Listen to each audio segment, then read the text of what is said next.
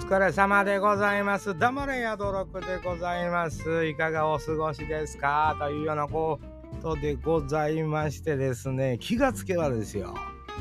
9月も末やんか言うてね。どないだ？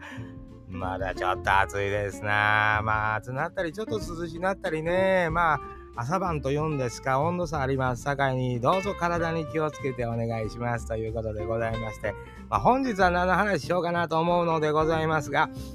まあ皆さんね、人間関係いろいろ悩まれておられると思います。悩んでないよっていう方もおられると思いますが、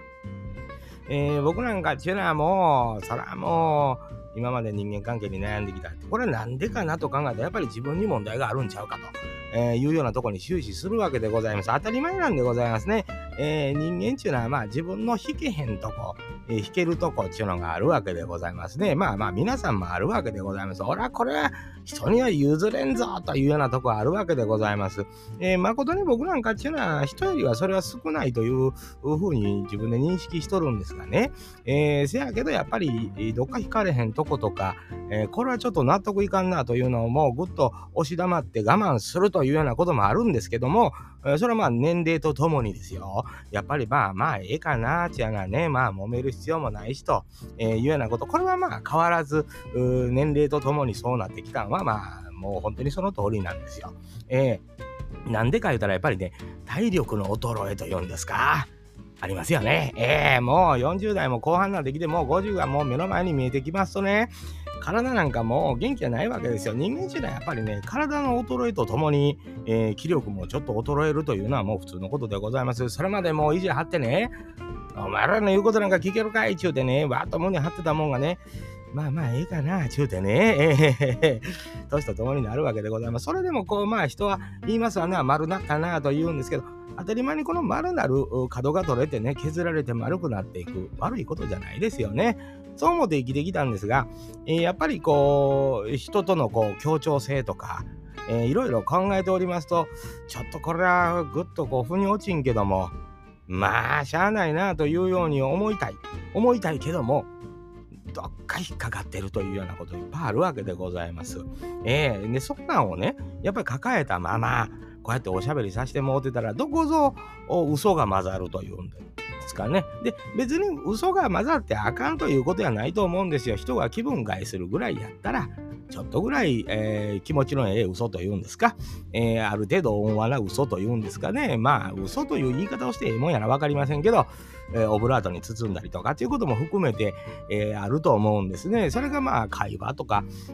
人との関わりというのを、まあ、こう、穏やかになぎで進んでいくというような、えー、ことになるわけでございますね。まあそんなん考えたらこう自分のやってることっていうのはどうなんかなとふと振り返ったらねまあ私なんてこの番組、えー、もちろん聞いてくれはる人のためにやってるわけですよ。で、聞いてくれてる人っていうのは、まあ、あの、一元さんというのもおられるわけでございます。この一元さんらは、えー、聞いてもこれ、こいつうるさいなとか、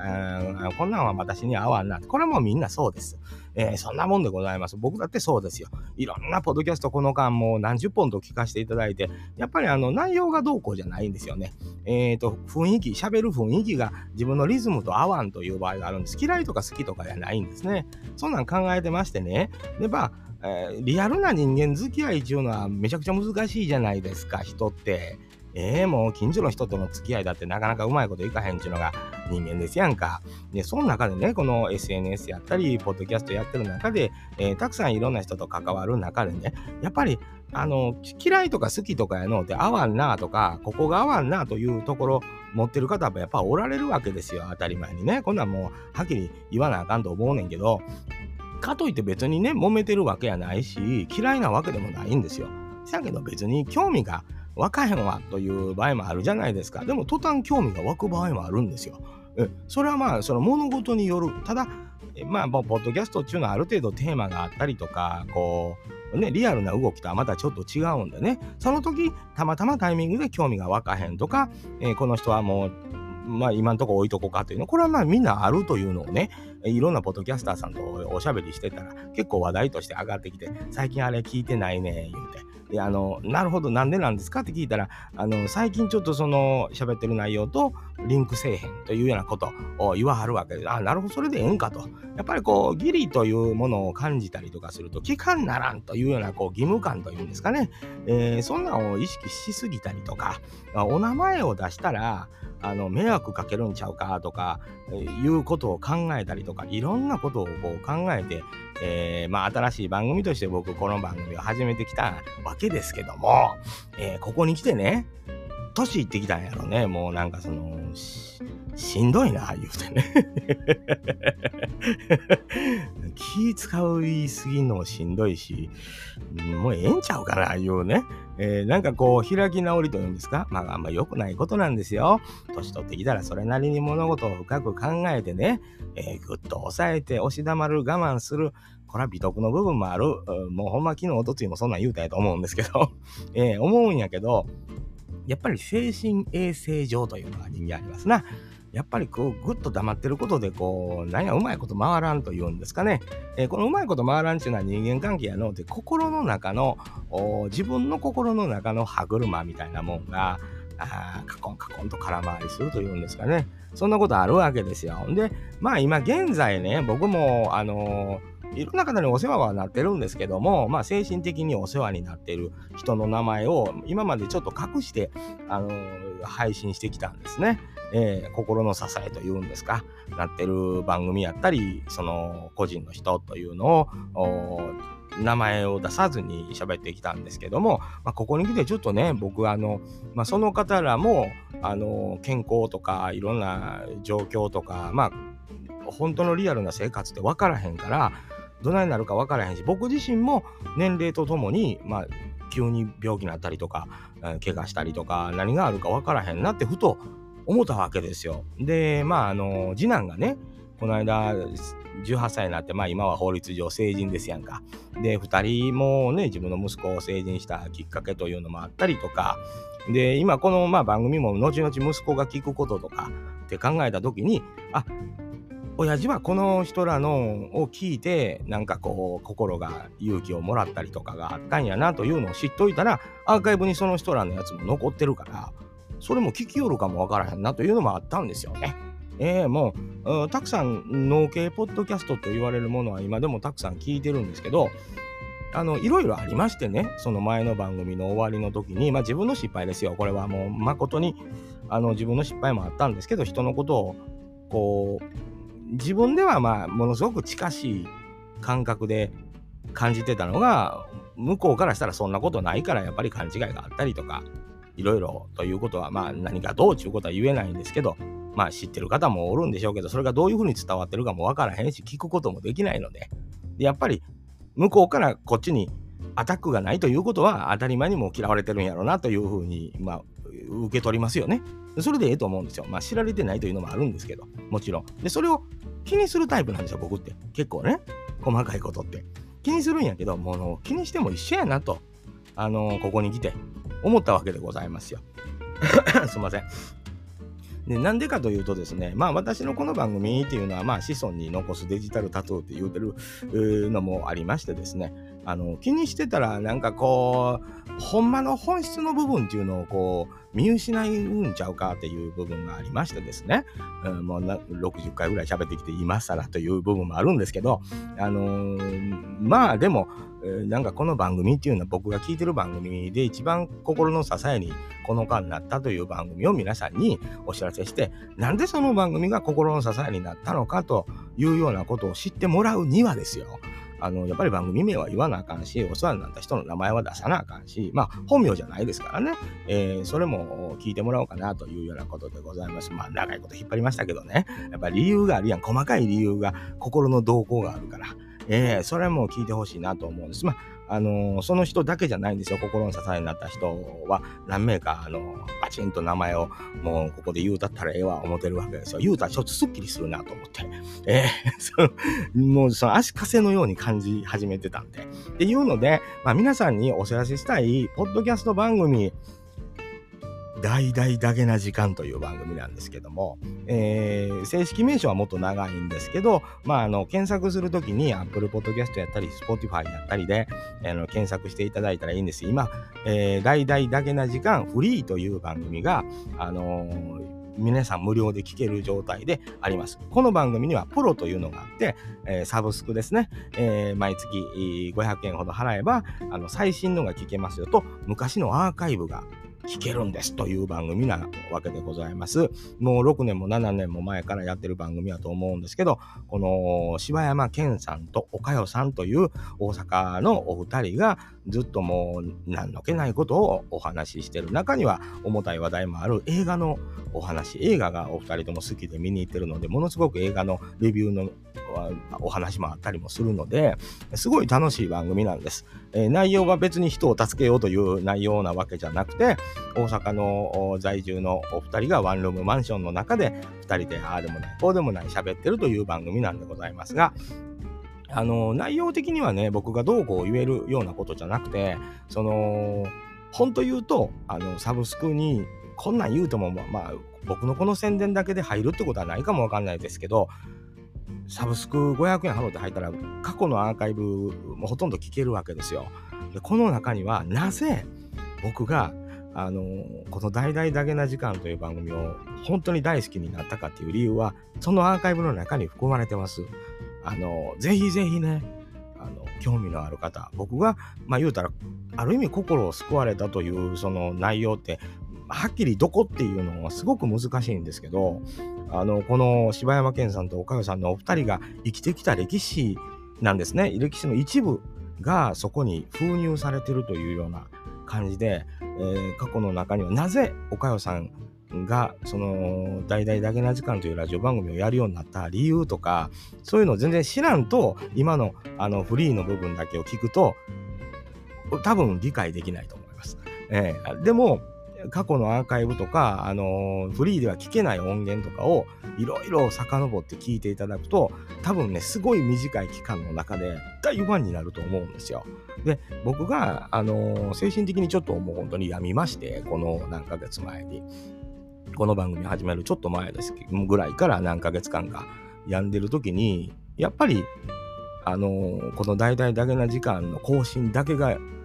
本当に精神を保つ一つの薬のようになってたっていうのがありましてですね。で、もう本当に全番組が、まあ、自分の失態もありまして、もうやめようって、もう限界やなって思って、えー、番組を最終回にさせてもらったんです。本当は最終回にするつもりはそれまではなかったんだけど、自分の失敗とかいろんなことが重なって、もう無理だってなって、でもうやめようと思って、で、もちろん人に教えてもらって始めたポッドキャストやし、あのー、自分がそれを子孫なり残していって、なんか理解できるやろかって思い始めて、で、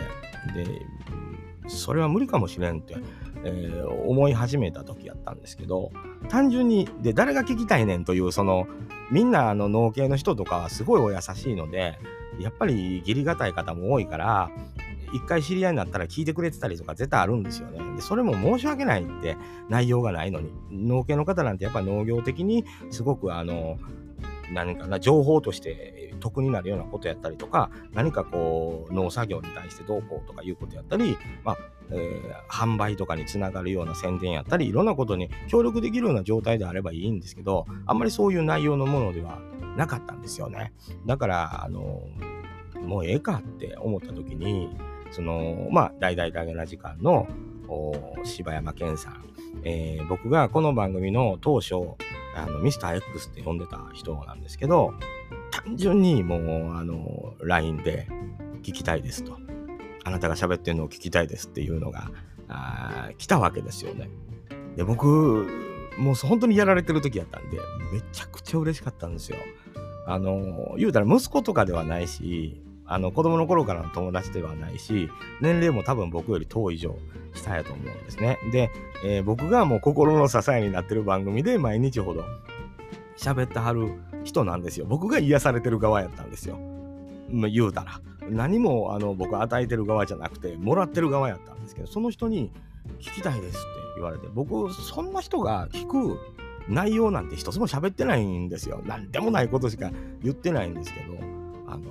聞きたいですって、やってくださいっていうふうに、僕はそう受け取ったんですけども、あの、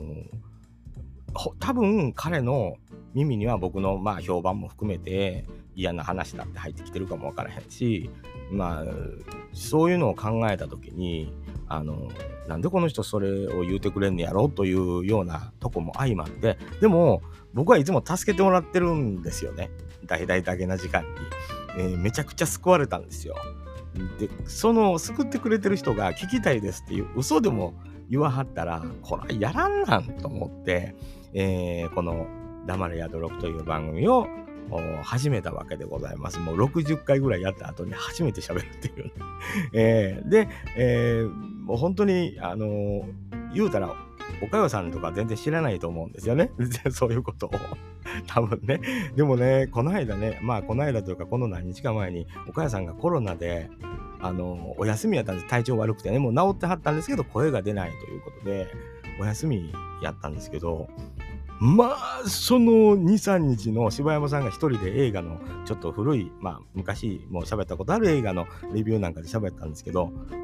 もう本人も言うてはりましたけど岡代さんがいないことのあの恐怖というんですか、ま、伝わってきましたし岡代さんがおらん喪失感これは柴山さんが事故の時とか事故でちょっと体調子悪い時とかあのーあったんですよね。あの、アップされへん時が。その時もこっちからしたらもう不安でしかしゃあない。もう不安なんですよ、僕が。で、どんななってんの？っていう、さっき聞かれへんし、もうそんなんですけど、も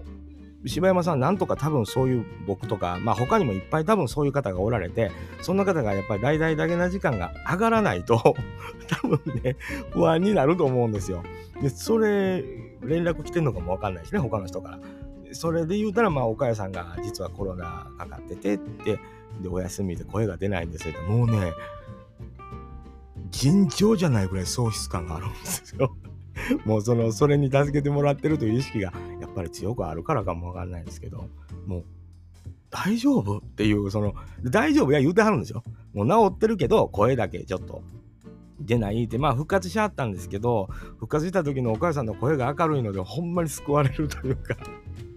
岡谷さんはこんなん全然知らんやろしね。まあ、そもそも岡谷さんがどこの誰っていうことも知らないわけです。柴山健さんがどこの誰って知らないんですよ。このただただポッドキャスト番組の中の柴山健岡谷という人にそんだけ救われてるっていう。で、結構こんな人たくさんおるんやと思うんですよね。はがきでもやっぱりおはぎというかお手紙でも番組内で読まれる時にあのそういう方結構おられて楽しんでますっていう方。で過去のアーカイブをみんなみんな絶対聞いてんねんやっぱり。めっちゃすごいスピードで聞いてる人とかいるんですよ。それはね止まらへんねアーカイブ聞き出したら。この2人がどんな風に生きてるっていうこのあれがもう中に出ててどんな考えがある。その考えがちょっとずつ変わってる。声が変わってる。喋り方が変わってるっていう遍歴が見えるんですよね。短い時間の間でそれが見えると。な6年か7年の歴史をほんまに何ヶ月で全部聞きましたみたいな人いるのはそのせいなんですけどぜひねこの番組あのサブスク登録制とは言いませんけどあのした方があの大々だけな時間のファンにグッと入っていくっていうんですかね。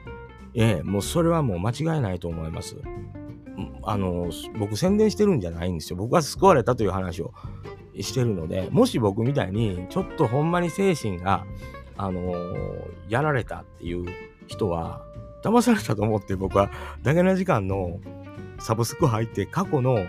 岡山さんと柴犬さんがなんで始めたっていうのが理由が出てくるとこからずっと聞いてみてください。なんかね、なんか頑張ろうと思えるんですよ。うん、何かこれはね、もうほんまに、名前出さんとやっていこうと思ったんですけど、なんで黙っとかなあかんねんっていう気持ちもやっぱりどっかに僕の中であって、でね、もう一人はね、あの、僕のもう本当にあの地元の後輩なんですけど、まあもう、あの、若い時にもう友達になろうっていうふうに、年関係なくなろうっていうふうにはっきり言い合った中の、えー、のぶちゃんっていう子がおるんですけど、今トラック乗ってるんですけど、もう本当にね、僕がしんどい時に、この柴山さんのあの一言と、のぶちゃんが元気遊びに行くわなっていうので、しんちゃんどうなんってこう聞いてくれたりとか、あの、まあ、過去、彼とものすごくいろんなお話をしてきたっていうのもあるんですもちろんバンド関係でもあったし、あのイベントやるって言ったらもう右腕としてめちゃくちゃ仕事してくれる人でもあるしましてや仕事できる彼でもあるのはよく分かってて誕生日が僕と1日違いなんですよ。えー、あの年は下ですけどねでそういうのもあってこう気が合うというかでまたねこのノブちゃんがねなんて言うたらええのあの奥ええ奥さんのことなんていうの？良妻っていうの？あのねええ旦那のことはなんていうの？良夫？うん、なんか、いやもうものすごいできる旦那。あもう子供とか奥さんに対してももう面倒見えんしね。ほんで、一つ、あの、お知らせしたいめちゃくちゃイケメンなんですよ。えー、これがね、あんま言わへんよ。僕、古い友達やから、わざとわざわざそんな、いちいちイケメンやななんて言わへんけど、男前なんですよ。よー仕事するしね、苦労もしてるんですいろんな職場のことやったり、仕事のことやったりも。うん、で、今の仕事になった時だってほんま足折ったりとかね、いろいろあったんやけど、ほんまにええ人間ってね、おるんですよ。うん、あの、見捨てへん人間。僕とかをおんねんで。ほんまに。まあ、見捨てられてもしゃあない人間よ。どっちか言うたら。いやそれはもう、あの、はっきり言うときますわ。全然もう、嫁はんにでも捨てられてもおかしない人間なんですよ。全然。さやけど、まあ、うちのザボスも、それはもちろんなんです。これはもう当たり前として、あの、僕みたいな旦那を捨てへんという意味で言うたら、もうごっつい世話になってるよ。もうこんなん当たり前やから、もうわざわざ言わへんけど、僕はまあ大好きやしね。で、このノブちゃんのことも大好きやし、ほんまに、あの助かってます。島山さんもどこの誰か分からへんねん。島山健っていう名前なわけないねん。多分ね。いや知ら本名やったらごめんね。これ。知らんけど。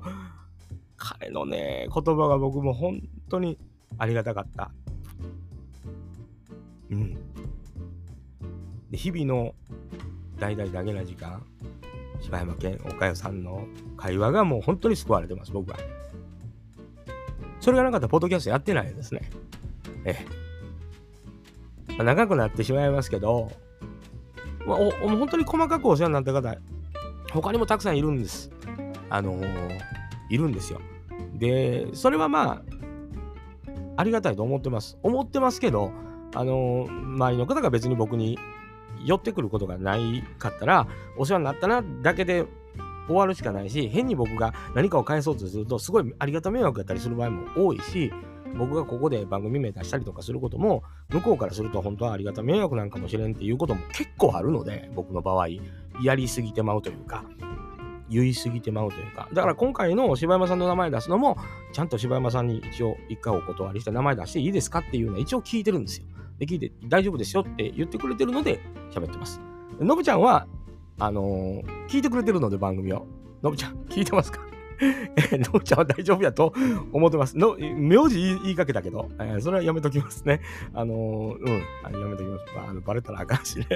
えー、名字、まあわか、検索かけたら出えへんと思うんですけど、一応ね、えー、のぶちゃんっていう、まあ、トラック乗って東京とか行ったり来たりしてる人ですけど、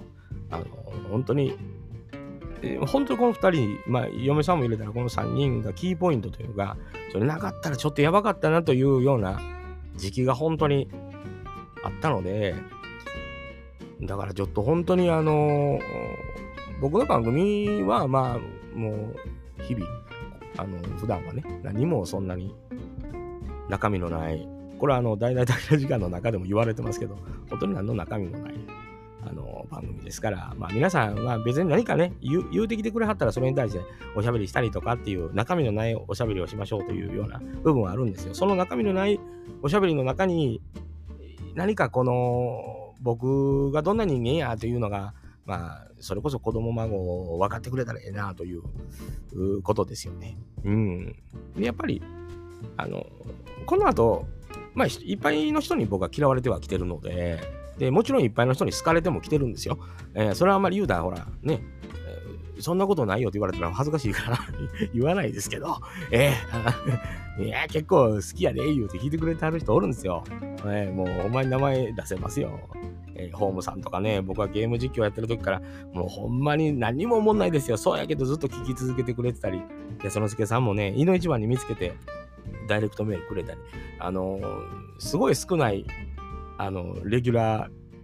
リスナーが、のぶちゃんももちろん聞いてくれてるし、もう5、6人が、ものすごいあの出したらちゃんと聞いてくれるっていう人らがおることで、僕は結構幸せに喋ってますということで、ね、多分僕の許容範囲ってそれぐらいなんやろうなと思って。でも人に好かれたいんですよね。だから、あのー、人のことをよく言えば自分もよく言ってもらえると勘違いしてるというか、いいとこがないと言いようないわけですよね、本来。ええー、と思うんですけど、あのー、まあ、自分が好きな分にはええかなっていうふうに思って、まあだからうろちょろしてね、あの好きやったらまあ聞こうかというようなことで、えー、いろんなポッドキャストを今探したり、聞いたりして勉強させてもらおうかなというふうに、なってきたわけでございます。まあもう、あの柴山さんの名前を出しましたから、あのちょっと、ちょっと真面目な話しようかなとかね。えー、そうかも思わへんから。うん、あのそう、だからまあ今までと変わらずなんですけど、まあお世話になった番組やでということを、まあ、息子とか孫とかが聞いてアーカイブを探して、あ、あ、だけな時間でアーカイブ残ってるわ、言うて聞いてくれたら面白いんちゃうかなと。僕と同じ感覚の子孫もおるんちゃうかなというふうに思うわけでございます。もちろんこれを聞いてくれてる皆さんも、大々だけな時間、今フリーで聞けるもの以外の、実はサブスクの中に、もうほんまにね、一瞬登録して、全部バーアーカイブ聞いてくれてもええんやと思います。えー、できればそういうふうにして僕と同じ感覚を共有できれば気持ちはわかると思います。そんなわけでございましてですね、あんまり長いことをだらだら喋っておりますと、えー、柴山健さん、岡田さんに怒られるんちゃうかな。黙れやどろく言うてね、